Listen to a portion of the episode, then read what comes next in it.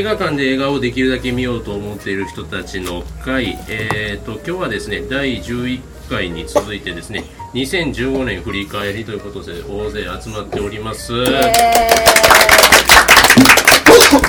場所は、えーと、いつもと同じくですね今回、えーと、先ほどから2階に上がってまいりまして、えーと、神戸住吉にありますチーズワインバーミモネットからお送りいたします、はい。えー、ではまずはお集まりの皆さんですね自己紹介から入っていきたいと思うんですけれども、えー、とまず、えー、とミモネット映画部部長の OJ でございます。よろしくお願いいたします。はい。えーまあ、ちょっと僕は簡単にあのお話しいただいて次の方ですはいはい、ヒロです。よろしくお願いします。よろしくお願いします。麦です。よろしくお願いします。えー、リクです。よろしくお願いします。よろしくお願いします。あ、ソンです。よろしくお願いします。えっ、ー、と、しめじです。よろしくお願いします。二階堂です。よろしくお願いします。まさみんです。よろしくお願いします。よろしくお願いいたします。えー、八です。よろしくお願いします。パンダです。わお、かわいいかわいい。リリアンです。お願いします。のんちゃんです。お願いします。お願いします。ヤンヤンです。よろしくお願いします。はい、ひろみです。よろしくお願いします。はい、よろしくお願いします。今日はニューフェイスがお一人、はい、ひろみさんよろしくお願いします。お願いします。えっとですね、今日はね、総勢ですね、いい写真。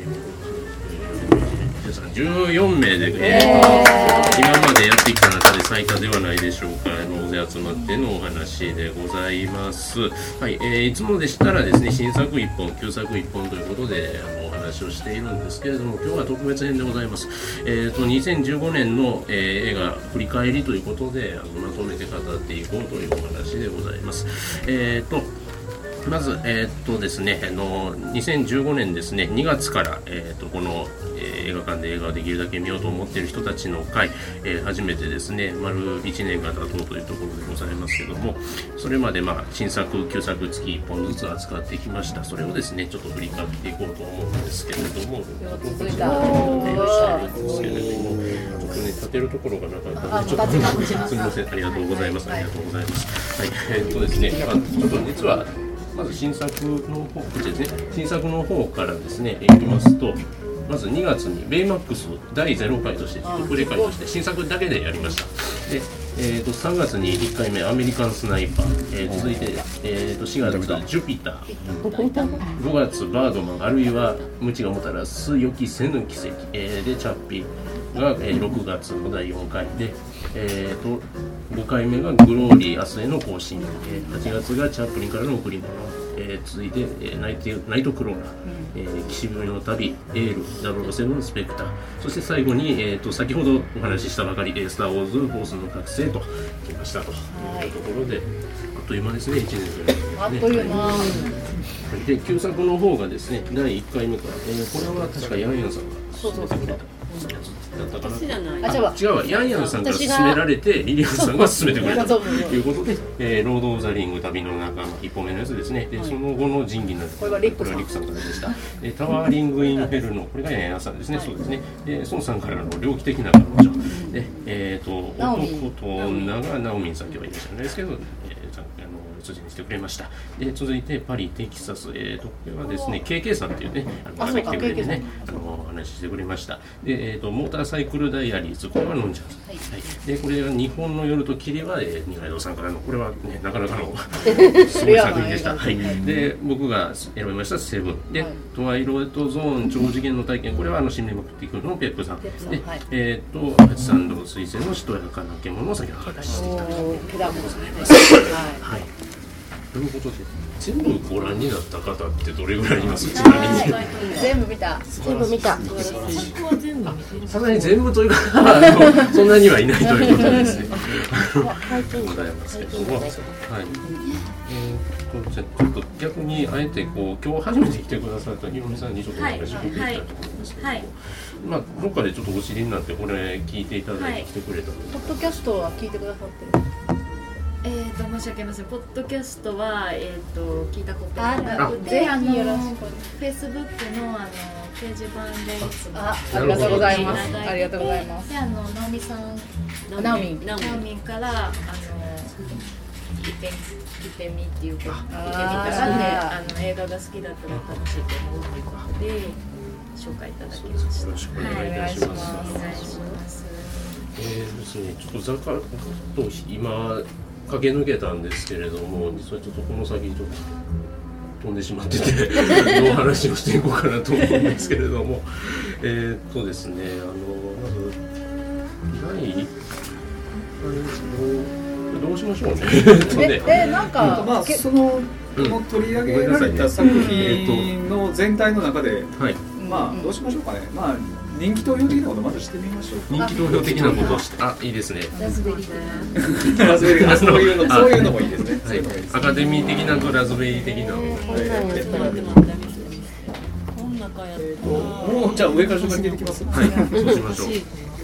えっとまあこのまあこの新作の並びの中でえっ、とまあこれが一一番回だけ手挙げてもいいそうですね。一回だけいいと思うやつを手はい挙げていただいたと思います。はい。えーちょっとえっ、とまあ十十十秒十五秒ぐらい。はい。はい、考える考える時間。まあなかなかね数が限られてるんで、まあ年間いろんな作品網羅ってわけにはいかないんですけども。あれですよね、自分のベストというよりも、ここで取り上げたのとあしてよかっそうだこのたみたいな。この中からまずどれがいいかっていう感じで、まあでも、ね、はい。スター・ウォーズとか007とか、まあそういうメジャーなのも入ってますし、まあちょっとね、えー、とナイト・グローラとか岸辺の旅みたいなのもありますので、ポッドキャストが一番面白いって言ったらあれやなってすごいあ、そういう観点で選ぶのもいいかもしれないいいかもしれないですね。はい新作？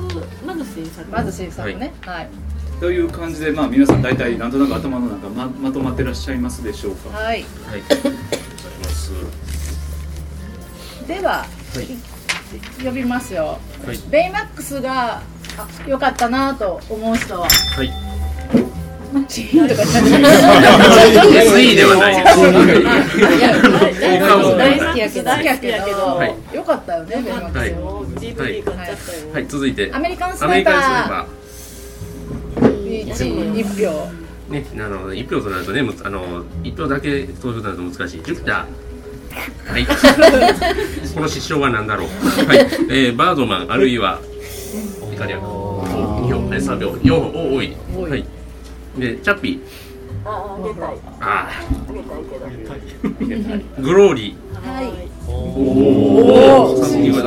女子にチャップリンからの贈り物。はい。えっと、ナイトクローラー。あ、僕。はい。四票。お。はい。岸辺の旅。まあ、もうこれも良かったです。エール。これも可愛かった。はい。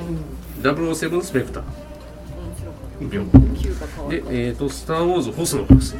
これはこれです。いや、いや、一個一個しか選べない。そうそうね。意外な意外意外でもバードマンもすごい好きやった。はいバードマンとナイトクローラーが、えっと、僕ね、やっぱナイトクローラー、この回ですげえ盛り上がったっていうのがね、勢いなんです。ナイトクローラーを思い出すといつもリックさんがなんかナイトクローラーの真似をしてたのをいつも思い出す。あのあとほら忍び込むところあの。つまつま先出してこうねちょっと腰をかがめるっていうかなんていうかねそうそうあれがすごい。なんとも言えない気持ち悪いですね MVP あげたりあ。の彼にひどい目に遭わされる役の子の名前がリクって名前でしたね。あそうそうそう。そ うかわいそうな人。毎晩日給1000円がなんかね。1000円あの1000ドライバーで。100ドルでしたっけ？ど100ドルで。うん。こき使われるっていう。最後ね。うん。えーっとじゃあナイトクローラー上げてくれていたのはどなたでしたっけ？えーっとごめんなさい。えーっとじゃあ皆さんどうでした？この映えっと私はまず音楽が素晴らしいなと思って、あのーすごくいい意味で軽い感じのすごいポップな感じとかも出ながらもでも作品のそのスピード感とかを全然邪魔してないっていうのにすごい割ってきたのと主人公のクソ感が素晴らしかった。そう。あ。のーただでもあの彼なりにそののし上がろうってするところの気迫がすごく面白くて最終一大事業に行ってしまったっていうところにあの記念ホールでしたっけジェイク記念ホールのあのぶっ飛んだ名が最高に刺さったので私はあれベストだなと思いましたキモさはベストワンでした画？うん。清水さんどうでした？あすみませんえーとですねやっぱりこうまあ今こうおっしゃったようにこギレンホールの顔芸がすごいなってそういうそうそうテンションで、まあ、あらゆる点でものすごいなんていうかこうテンション高くてグイグイ来るというのとあとあのやっぱりこの今のラインナップの中で一番心乱された感じです。こういろんな意味で。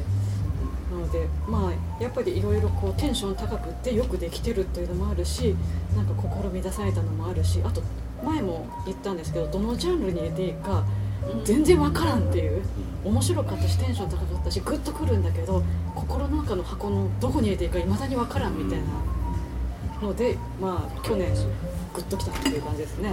どの引き出しに入れていいかわからないですよね、えー、こう本当にわからないいまだに。というのでこの中では一番きました。えー、と僕はその回から参加させていただいたのでそれもなんか思い出っていうのもあるんですけども、まあ、あの時にあのあの随分熱く言ったのはあのもちろんキリンホールの顔芸もすごいんだけどあのレネルッソの顔芸っていうかあの相手のギレンホールのやばい引き出しを開けてしまった時の凍りつく表情の演技がいいんですよ、だからそれもいろんな意味でその役者の技量がすごかった。あと夜景の撮影が良かったなっていうふうに思います。あと音楽があの逆に印象残らなかったってことはきっとすごく良かったから変に変な印象が残らないで済んだのかなと思うので DVD 出たらもう一回見てみようかなと思いました。なんかねちょっとねエゴいことになってるんですけど綺麗な音楽流れるとこあるんですよ。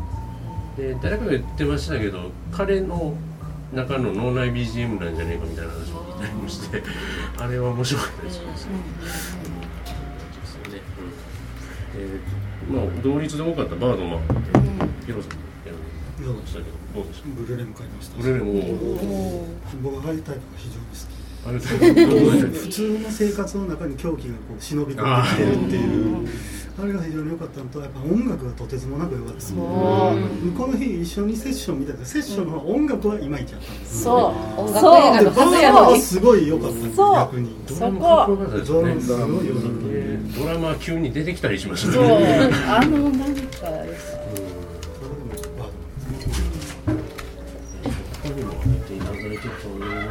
バードマンナードマン上げてましたね。上げてたんですけど、えっ、とあナードマンえっ、とねなんかやっぱりはいろいろ話してて楽しかったなっていうね。まあ話すところがいっぱいあったしというところが一番あれですかね。今ちょっとあの人が話してるの聞いて思い出したけどやっぱりあのエドワード・ノートンがねもうあのなんというかねあのねあのもうええ年っていうかおっさんやのになんかこうちょっと中二病引きずっているけどでも老いているっていうあの感じが何とも言えなかったですね。ああとは、えー、とエマストーンですね。エマストーンです。エマストーンです。3回言いました。大事なことなので映画顔のハンバーグそうですね本当にもうビッグアイズって去年でしたね全然関係ないです、はいまあでも私も挙げてたんですけど、私ああいう私もああいうタイプなんて言うんでしょうね入れ子行動的劇中の中の劇中のみたいなああいうのも結構好きなんですごいそういう意味では趣味もピタッと楽しめました。結構笑えるところもあったんですよねパンチで外をバーッと走り回ってるああいうところも結構あ楽しかったなって純粋にこう思えたんでよかったです、はうなとあそう旦那さん。ですね私すごいあのイニャリとめちゃめちゃ好きなんですけど他どの映画でもそうなんですけど好きな監督見る時ってめっちゃ自分の中で期待値が上がるから、純粋に楽しめなかったなっていうのもあるんだけど多分もうちょっとしてから見返してみたいっていう意味も込めて一番に選んだんですけどなんかね批評家みたいめっちゃこう見えな批評家みたいな人がこう腐す場面あるじゃないですか、セリフ全然覚えてないんですけど、バーンと。そうバーンとそう。これ撮りたかったんじゃないかな。これ言わせたかったんちゃうかなっていうのが松も出ましたそうそうそうそう。いうのがあってまあそれが面白かったなっていう感じですはいここが一番撮りたかったん。じゃない結構思っちゃいますよね。うん。今日はねこういうじん。わりした形でいくあのねそん。なわけですからはい、えー、じゃあグローリー続いても勝ったん。が3秒ですけど、えっとこれはどなたが見せてくれてるのかということでこちら、えー、お姉さん。がですねはい、やっぱりグローリーねあのいや見ようか見ないかみたいな感じの映画だったのに、うん。なんですけどね。見るとなんか後でじわじわくるっていうか、もうすごいウィキペディアいっぱい読みたいみたいな。なんかもうウィキたいみたいなそういう気持ちに読んだ後のそのあの時代についてものすごく勉強したくなるっていうのを含めそしてなんか映画としてもやっぱりこうよくできた映画だったんじゃないかな。地味だけど。だこういう映画をこういうとこで見るっていうのはいい花いい回だなと思って。確かこれは票をねみんなで投票してこれ毎回次の作品まあ後で次2月の決めるんですけどえっ、とマックマックスかなんかと言われたんでしたっけあれは。そうかな。そうかもしれない。確か。あとマックマックスが7月なんで。ね思えば。で決選投票で僕くじ引き引いてこっちになったっていうそうそうそうその結果ねそうそうそうこれに出会えたんですよそうキング牧師のね話ですけどね、この映画は。はい宮さんあ、じゃないじゃない。いいやいや宮さんあ宮さん私もやっぱりなんかその広が見た後に広がりがあってこの回の時にもいろいろんな人がいろ私本当のキングボクシのことあんまり知らなくってバックグラウンドもなくってでもいきなり可愛い女の子黒人の女の子たちがキャッキャキャッキャ言ってたのにいきなり爆発したりして、うん。ショッキングなシーンで始まってこんな映画かとかって思って。びっくりしましたね。なんかすごいびっくりしたところで始まってこの感じでいくんかと思ったらそういうわけでもなくでしかも見終わった後になんか本当にウィキウィキらなあかんみたいな感じで、あの勉強しようと思ったりあとこの回の時もいろんなことを教えてもらったりして見た後にすごい広がりがあった映画やなと思ったので選びました。孫さんは？僕はねあの僕は逆であの見てる時からすごく広がりがあったっていうかあの、まあ、キング牧師の「アイハバドリームの後のあのあれなんですけどあのいわゆるああいうその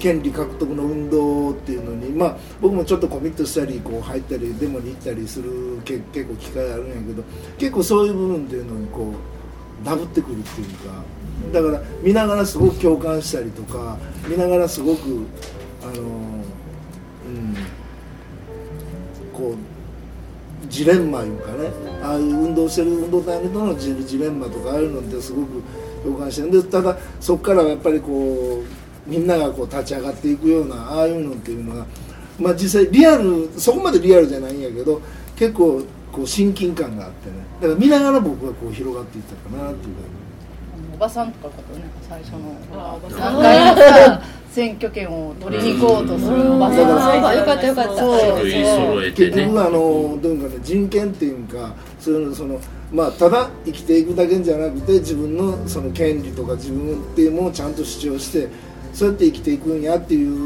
のにすごく共感がやるからただ食う。だけじゃないんだっていう。生きていくっていう。ことは。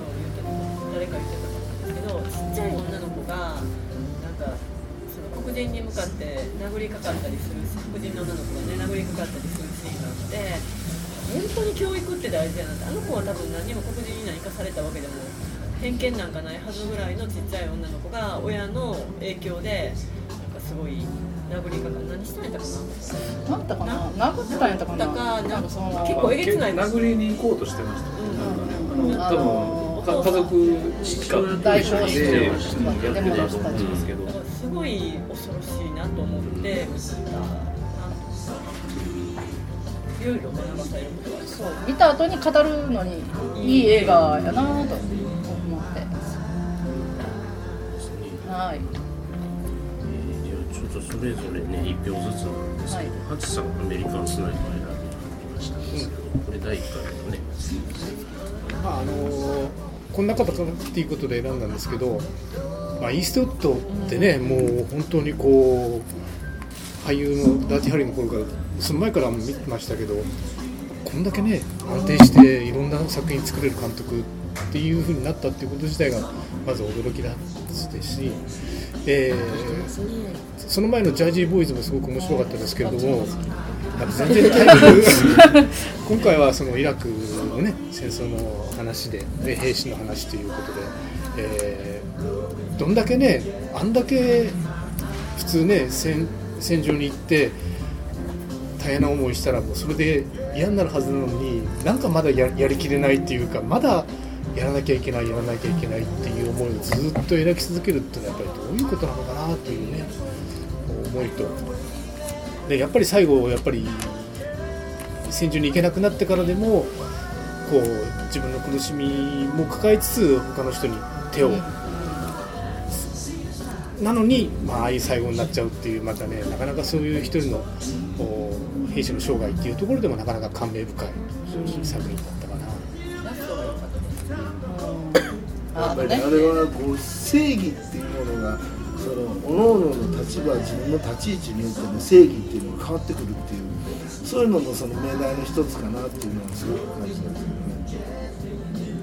アメリカのね正義だけでは当然ないっていう、でその正義によって犠牲になる人もたくさんいるというだからだから正義って何なんだっていう部分で出てくるしすごく政治的であったり思想的であったり宗教的であったりするわけでだからその中でのその、まあ、いわゆる昔本田勝一が言ったその殺される側の理論と殺す側の理論っていう部分でどっちに正義を置くんやって言った時にただアメリカンスナイパーっていうのはアメリカの視点から見た正義正義感っていうかでも結構あの最後の結末が、まあ、実際にあった話だみたいなうん、いかがなもんかなっていう、そういうのをこうイーストウッドじゃなかったよねどっちが正義っていうのは映画では問いかけてなかった問いかけてない、でも義務感みたいなそのそう義務ですよね。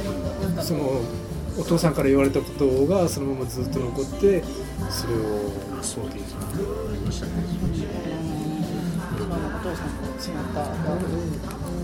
そういうね重厚なねテーマと結構スナイパー戦とかドンバジのアクションがかなりかっこよく撮られてたっていうのが両立してたすごい作品やなと覚えてるんですよね。はい、えー、スペクターがね、えーと、ミリアンさん。私全然あの普段見ない映画ばっかり見たんですけどここで。その中でもあのスパイ映画もほとんど見なくって「007」は映画館で見たのが今回初めてででそれを皮切りにしてっていうか今年は本当にあのスパイ映画をいくつか面白いのがいろいろあったので見せてもらってスパイ映画もあの少渋いやつも派手なやつもいろいろ見たんですけどあ渋いやつも派手なやつもそれなりに面白いなこれからは面倒くさがらないで次の007もちゃんと見ようと思ったし あの楽しく見たんでねスパイ映画デビューした記念的な感じで。金かかってる。お金かかってるし豪華やしいろんな国に旅行に行ったような。ちょっとハラハラハラする旅行やけど。あのタコ。オープニングのタコ。あのすごく楽しかったの。で Q も可愛い。あ Q そう Q, Q ちゃん。エミションも可愛い。しキューちゃん。それぞれね推しのポイントが違うおばきゅうおばきゅうそういうこと今で年これで2015年ってすごい異常な年で、あの007、スター・ウォーズ、マッドマックス、えーナポレオンソロっていう、そのアメリカを代表するような長期シリーズの最ミッションイン新ポッシブルの。あもうですね。ロッキー。全部ロッキー。あロッキー。ガー ッときてもうコンテンツが全部出揃った年っていうふうに見ると違う違う違う。すごい年でしたねコードネコーム。アンクゼロゼロナポレオンソロですね。そうイリア・クリアキあれ続きできるんですか？あどうでしょうね。微妙な。微妙だそうですねマジすごいよかった解けてないけどシリーズ作るほどではないのではないかという説です。ね報道的に。あれを見た後でスペクターを見ると、あのなんていうかシリーズものの難しさっていうのをしみじみ感じるんですね。つまりシリーズものってアイコンを揃えないとシリーズじゃないって言われちゃうから例えばあのクリードでいうとロッキーっていうシリーズに何がいいかっていうと,、えー、と特にあのボクシングがなきゃ話にならないわけなんだけど他に例えばカメそれからロッキーのやってるボールね。帽子かあとフィラデルフィアのあの議事堂でしたっけ？あそこの階段それから道端でドラム缶で焚き火やってるとかっていうアイコンがないとみんなロッキーって認識しない。で同じようにスペクターっていうか要するに007シリーズってみんながどう認識してるかっていうとオープニングでエロチックでなければいけないとかあとその、えーとボンドがそのアドレナリンジャンキーみたいな風じゃないと少なくともダニエル・クレイグシリーズだとしアイコンとしてダメだからあの高いところをひょうひょうひょうひょう入メキシコで走っていくっていうのが必要になってる。それからあの銃とえースーパーカーと小道具が絶対必要っていうそういうアイコンを並べていくともうアイコンだけでもう終わっちゃうん。だ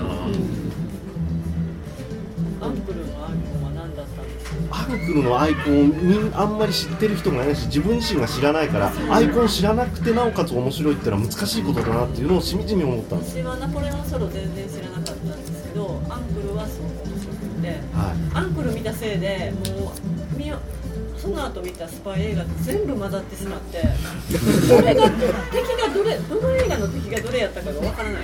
状態になってしまいました。でも一時期昔ほどね「あの007」もそんなシリーズで見てないんですけどね。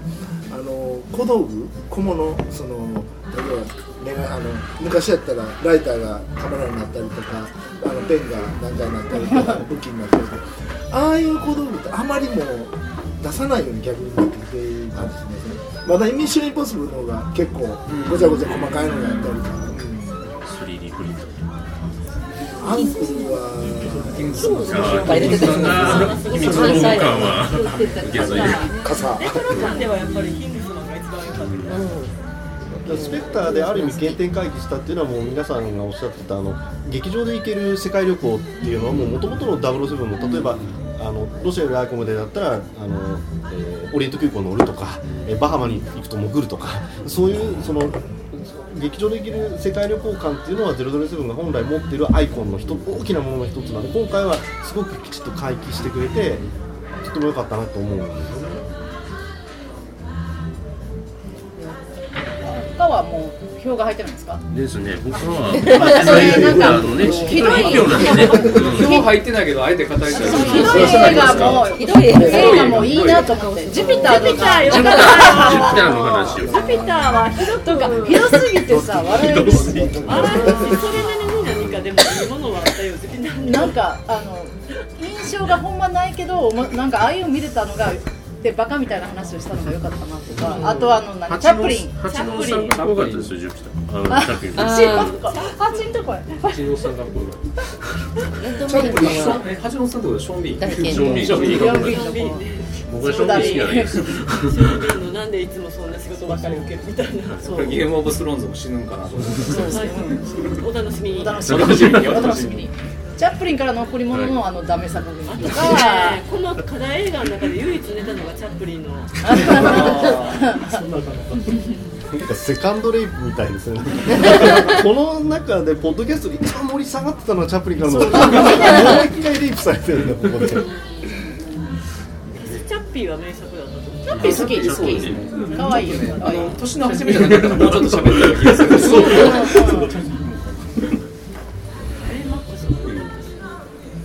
またほらワウワウとかそういうやつとかで今ベイマックスとか始まったりして1年ぐらいだからちょうどまた私たちのあのベイマックスを誰かが聞いてたりするんかなとか思ったりしてるんだけどアメリカンスナイパーもそろそろです。し、うんうんうん、ジュピターは？ジュピターはまだもうちょっとして誰もでもジュピターについて語ってないから多分聞かれると思う。反対に。反対に。検索したらそれしか出てこない。そうそうそうそう。ジュピターはねいいですかいいですよって言ったらあれやな語弊が語弊がというかなんか。エールも良かったけどね。あエール良かったですよそうそうよかったんですけどでこの中ではね一番にはなられへんけどかなりいい。そうそうそう。シネマは変な映画やしね、ゆ唯一の方が？岸辺の時はね黒沢清はもう好きな人はめちゃくちゃいる監督ですから、なかなかあれですけど、もうちょっといい方が。小夏の親分さんと召されていくシーンとかね。去年ちょっと邦画が結構当たりやったような気がする、でも一本しか入ってないこの中では一本なんですね。去年は目白押しでしたからね。町ダイアリーあそういうのは後でまた話します。はい。はい、ということで、続いて旧作の投票に参りましょうはい、旧作はい。きますよ。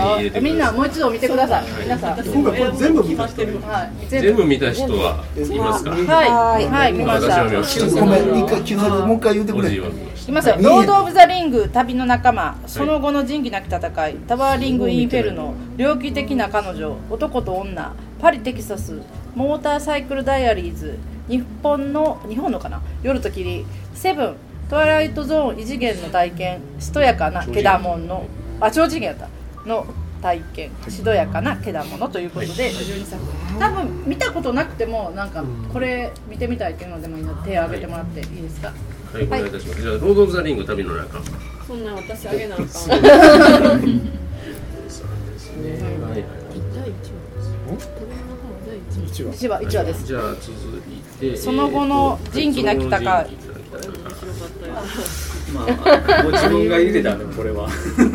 責任はねよえーとタワーリングインフェルノおお割れます猟奇的な彼女、男と女。これめっちゃよかったよかったあげたいんですけどね。うまいもんなパリテキサス。あげたい。あげたいなモーターサイクルダイアリーズ。これもあげたい。大好き。日本の夜と霧、おおセブン。セブン。あげたいんだけど。えートワイライトゾーン。超次元の体験これも良かった。面白かった。面白かっしとやかなけどた。けだものこれもあげたいこれもそういうところで、えーとはい多かったのがロード・オブ・ザ・リングですすねごいね。今さ今さロードザリウムが1位っていいね、はい。い、いね。オーランドブルームだけ違うの違う。違いますよ。私たちはロードザリウム。えーと愛してますそこはちょっとまずやっぱりヤヤさんから語っていただくのが一番いいと思うもうねはいポッドキャストで語りすぎたからもう語ることでもあのポッドキャスト面白い、炸裂私の愛が炸裂したポッドキャスト聞いてください。はい、以上です。以上です。じゃあちょっとあのオーランドブルームだけじゃないってところだけアピールをしておいていただけるオーランドブルームが一番じゃないですよ。ビゴさんも好きやもんね。リゴ盲点線です。大事なのはそこ。えっとや役名で言いますとアラゴロムアラゴロ全く無名っていうか全然知らんこの俳優っていう感じで、まあ、無名ではなかったみたいですけど割と悪役とかでったんですけど全然知らなくて。かっこいい。インスタントプロミスですか？そうです。そうです。あそうです。ありがとうございます。かっこいいもうみんなマッチョなんでもう誰が誰だか。でも正 直初めて1回目見た時にリゴモーテンセンと、えっと、ショーン・ビーンやったっけ、ショーン・ビーンの区別がついてませんでした、うん。でショーン・ビーンが死んでから生き残った方がかっこいいっていうボロミアが死んでから。そう。あのひげもじゃでわからないっていうところもあって。あでも僕ロード・オブ・ザ・リングはよくっていうかかなりの確率でドワーフを含めて、ね、よくわからない。わかるでもねまだロード・オブ・ザ・リングはまだマシです。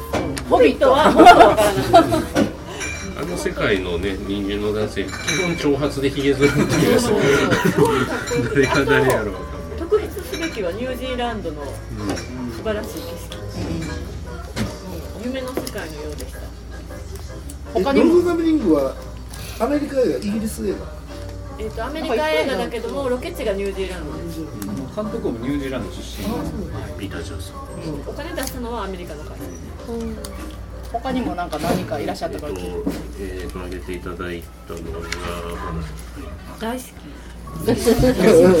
ビーゴが。ビゴビゴやっぱりビゴビゴそうなんです、リアルタイムで見た時に多分ねめっちゃ残業して最後のレイトショーで見に行って3時間ぐらいあるじゃな。いですかうんある寝るかなと思ったらもう最後まで目ギラギラで 楽しくて楽しくて面白くて DVD も買ってしまったぐらい大好きなのでもう文句なしにどうしようですね、はい。以上です。他は？入れたあひろみさんは、えー私もうロード・オブ・ザ・リングがオールタイムベストの一本。おー来た。ファンタジー好き私もこれでビグを始めてビゴデビュー。受験受験終わりに見に行ってそのままビグにハマって帰ってきたみたいな。感じでみんなね愛が強いです。ねホビットシリーズまで全部あのディスク六本。いい。いいですね。ぜひポッドキャスト。聞いてください。聞いてください。面白い。やんやんは。い。もう同じなんですけどさっきのね「スター・ウォーズ」もあれなんですけどもうああいう映画体験っていうのはあの3部作でもう終わりだとずっと思ってたんですけどまさかこれでまたやられるかと思わなかった、もうその3部作も全部全部良かったしその後の「ホビット」の3部作もこれワクワクするぐらい面白くて、含めてのですね。ありがとうございます。じゃあ続いてがですね、えっと去年の4月の第2回のはいその後の仁義なき戦い。えー私のんちゃんから入れたんですけど、まあ、リクさんのねあのいやこれ絶対見ないでしょ。見ないと見ないしなかなかそう出私仁義が好きなんかもしれないですよもともとのその仁義のあのその後じゃない方。仁義はなき。戦い好きなんですけどでも仁義が好きでもその後は見ないやん。なんかでももう面白くてなんか結構面白かった面白かった。こんな映画と思わなかったこれぜひ見るべきと思います。からけだものと通じるものそうそうそういうそういうね。通じましたか？通じました私の中ではなんかそのいろいろいろんな場面を時々思い出すっていう いい映画や？なんかそういうさその映画としてすごいいいっていうわけじゃないんだけどなんかこう引っかかるっていうか。衝撃的ありがとうリックさん。そこまで言っていただけるとそれで言うとねさっきしめさんがねどの引き出しに、ね、入れたらいいかみたいな話があったんですけど僕これ見た時に新しく引き出しができたっていう。ヤクザ映画には入れない感じ入れる感じ。そうやね。ヤクザ映画。ゴッドファーザーとかとは一緒の引き出しに入らないんですかちょっと入んなかったですね。その後はちょっと要入れんですね。なんかこれはあのちょっと色映るから別に入れとこうみたいな。ことに昔さんあブロンソンのバラキとかなんかあまた渋いちょっとそれも果たして同じ引き出しに入るかがちょっと気になるので見てみますけど。はいありがとうございます。じゃあリクさんからまあ、一応推薦者として責任を取るという形で、僕まあ一応ね本当にねあのねまあ仁義なき戦いって言うんですけど、まあ、僕の中ではアメリカ入試での引き出しに入ってるんですけど、えこれが？その後がそうそうその後が、うん、入ってるんですけど、まあ、とにかく、まあ、みんなそんなことすら知らないと思うんですよ。だからほんまにあ5人からまあ10人行ってたかどうかわかんないですけどもう何人かの人がもうもう手で数えるぐらいの人間人数がこの映画を見たっていうだけで僕は すごく満足。ですで僕も僕もなんかめちゃくちゃ好きかって言われたらそこまで好きじゃないんですけどでもまああのあれです。愛愛してる作品というか改めて見たらヒッて話だなと思ってますけど。いや面白かったあとはあのマザコンマザコンってめちゃくちゃ言われてたの。ちょっとね印象に残りましたそんなマザコンに見えるんやと思って。あったな。あったあった。お母さんが。お母さん。お母さんがちょっとねでしかもそれがエザー・モエゴっていうね全くそういうどういうんでしょうかね、うんなんかこう禁断の愛に踏み込む要要素がない感じだったのをあの日本のお母ちゃんみたいな人やったんでそれもまあなんか面白かったですけどというとという感じですが。あのぜひ見てください、はい。改めて。えっ、となんですかね。えーアメリカの工藤英一ことリスリドリー・スコットっていうか日本のリドリー・スコットあの工藤英一の素晴らしい映像も見られますので。とても素敵ですぜひ見てほしいはい。じゃあ続きますのがですね同じ2票でねあのタワーリング・インフェルノなんですけども、えーとこれは二階堂さんえーとレレディーファーストあじゃあじゃあ文さんはいいや私単純にあのあんまりホラーとかのジャンルで扱ってもらえないんですけど一つのディザスターものっていうんですかねそういうのをとっても好きなんですけどその中でもやっぱりあの金字塔的な感じでこれは絶対ここでは見とかんとみたいな感じですごく良かったですね。あのヒューマンエラーでこう起きたことがこうピタゴラスイッチ的にこうバーッといく人間みたいになっても最後はもうどうしようもない状況になっていくこのそれこそさっき言ってはったみたいな映画体験というかここでしかできない。みたい。な、ハラハラ感はすごい。こう味わえるのでとても良かったです。そうイケメンが2人も入ってましたね。そうい。う面でも楽しみました。あーえっとレッドコーチであのえっ、とあスティーブマッキーあスティーブマッキーですかっこよかったんですよね。かっこよかったですよ。タワリング・インフェルノの回から実は聞き始め聞かせてい。ただい。たんですねあの真っ先に知ってる映画だからと思ってであの孫さんの熱い語り あれあれカットしてえーあれちょっとほんまに聞いといてくれ遅い。でまあ結構たくさんの人が聞いてもらってる。自分がその参加して喋りたいっていう視点であのセブンはあげたかったですけどおかげさまで喋らせていただけたのでターリングフェルのは参加したかったなっていうのがあるのであえてっていうまああのあれだけの役者を揃えることができる国ってすごいなっていうこと。それからそのえっと人間がどんなその映像にハラハラするのかっていうのを知り尽くしてるというそのいろんなハラハラの作り方。あの例えばそれまでうんとパーティー会場でなんとなく不安が募っているところからあの火だるまの男が出てくるところで静まり返るっていうあの演出からそれからあのえー、とまず最初のあのヘリコプターが飛んでくるシーンあのヘリコプターがなぜ右から出てくるかとかそういうのを考え出すともうジュラシック・パークなんかもう明らかにターリング・フェルのコピーなんですね。あのなんていうかあの島に向かってヘリコプターが飛んでいくあのアングルの作り方も全部ターリング・フェルノのヘリコプターの飛ばし方と一緒だしで当時当時で一番最初に見たのがゴールデン洋画劇場だったんですけどその時に感動して早川文庫から出ている「タワーリング・インフェルノ」の原作を買い求めて読んで こんな分厚いんですよ。680円のクラスの厚さがあるんですけど小学校の時に全部読んだんだけどでもそれが実は片っぽなんですね原作の。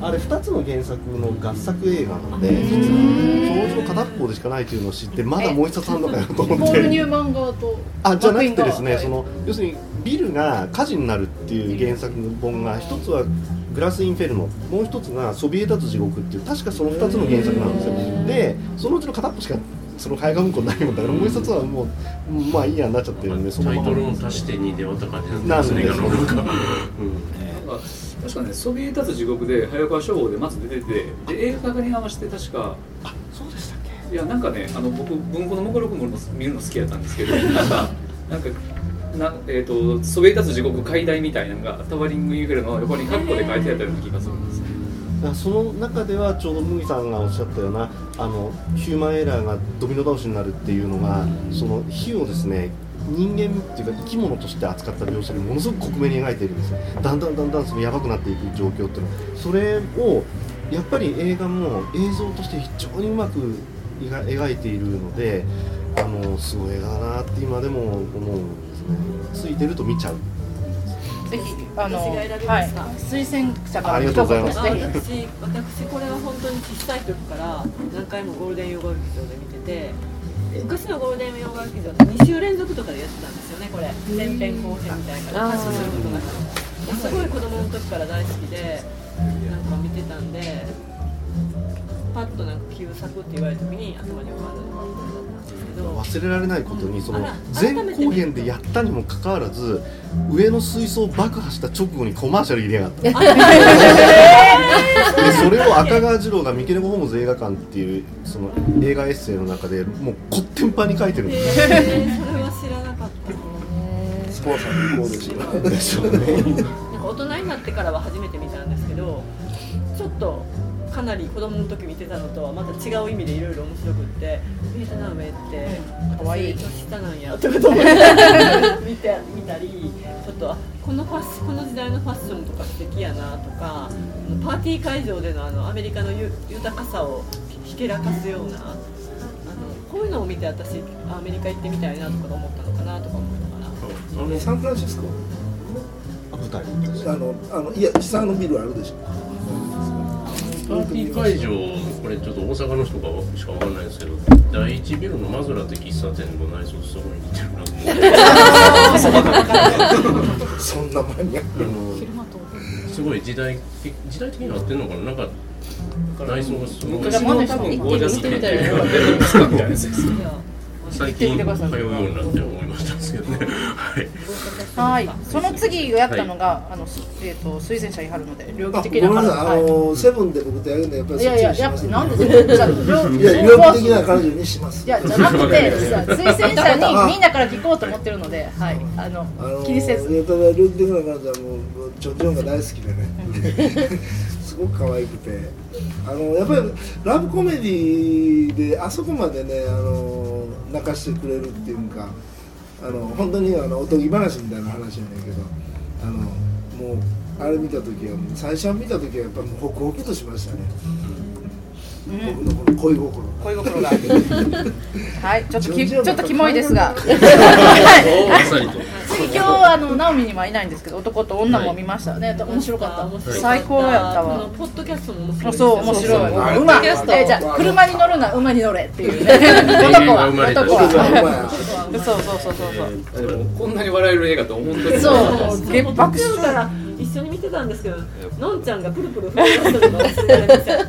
はい、そしてパリテキサス今日いらっしゃらないけど、けケイケさん。ケイケさんがね、これも素敵なね。色味がすごい綺麗なはい、美しかったです。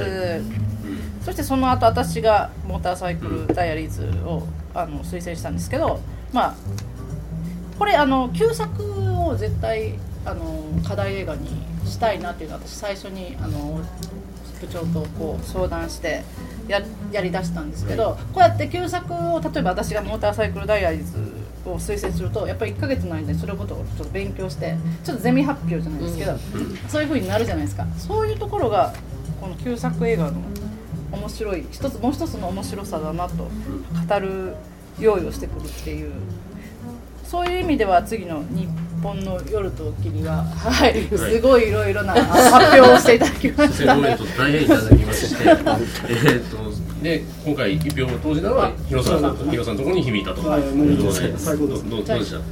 や問題はこれ映画じゃなくてこうただの対話劇っていう。映画的にどうってわけじゃないですけどただまあ学生運動の話が、まあ、とても大好きなので、まあ、しかも扱ってるのが70年代の方じゃなくてその1個前の10年前の方とプラスその10年前の破防法の話とやってて、まあ、多分知らなかった細かいそのセリフとかのその意味してる意味が多分全然わからないと思うんですけど分かると非常に楽しんでこう死んだ女の子の話とかで看板のちこさんの話かとか、そそういうまあ、共産党とそのその下のその六全教っていうのがあって、まあ、武装闘争をやめるんですよ共産党でその時裏切られた人と裏切あの残った人のそのあの歌歌ってる歌声運動の話とか非常にもうちょっと面白いのであ歌面白いちょっと知識がないと多分体をそうあれも多分全然意味がわからんと思うんですけどすごい。あれ大事な話でえ来てくれたらよかったこれ言っとってけどつ津川雅彦が人の結婚式ぶち壊しに来たって話ではない。わけですそうそうそうだけではない。あれは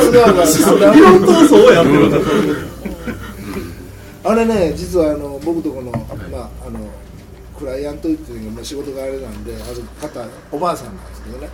あの自分のご主人があの大島渚さんと親友やってでその時に作ってる時にもう大島さんが荒れて荒れていう話だいぶ後でね聞きましたね。そんな話あのその映画好きなあのおばあさんなんですけどずっと聞いて大島さんと自分の主人が親友やいうことであのいやこの前実はこのこうこうこうあの日本刀あの時大島さんは荒れて荒れてうち来て酒飲んで暴れてどうのこうのって言ってましたその会社内でごたごたがあったから。その時にいつもねその僕のそある方の家に来てなんかもう愚痴をずっと言うてそれを自分の旦那さんが聞く役やったという。二人とも亡くなっちゃったけど。あれ荒れてる時に作った映画だったあどうですかいや推薦者として。推薦者としてはですね苦し紛れっぽいところがあったんですけれど。確かにね。なんか最初に言わはったやつが見つからなかったんですよ、えなんか。えまあでもまあこうラインナップにしてみるとあのこう引き出しを作っていただくという。で僕もあのどなたかので新しい引き出しをあの例えばエールなんかがそうだったんですけど新しい引き出しや古びた引き出しをもう一回引っ張り出すっていう意味ではあのこう変な引き出しを皆さんにご提供できたかなっていうふうには自負してるんですけども。ありがとうございました。はい。そして次セブン、はいセブン。セブン誰かからも票入ってます、はい。あソンさん。ソンさんはい。あ僕はまあまあセブンはすごく良かったであの全然そのどうですかね。そのかなり前の映画やけど古さ感じなかったしモーガン・フリーマンは妖怪やな思って 確かにあのやっぱりあのその主題の持っていき方でいろんな解釈ができるしその宗教的なこととか哲学的なこととかねいろんなこと絡めるしただそういうこと考えずにスーッとただ物語として見ることもできんねんけどやっぱりあのラストシーンかな。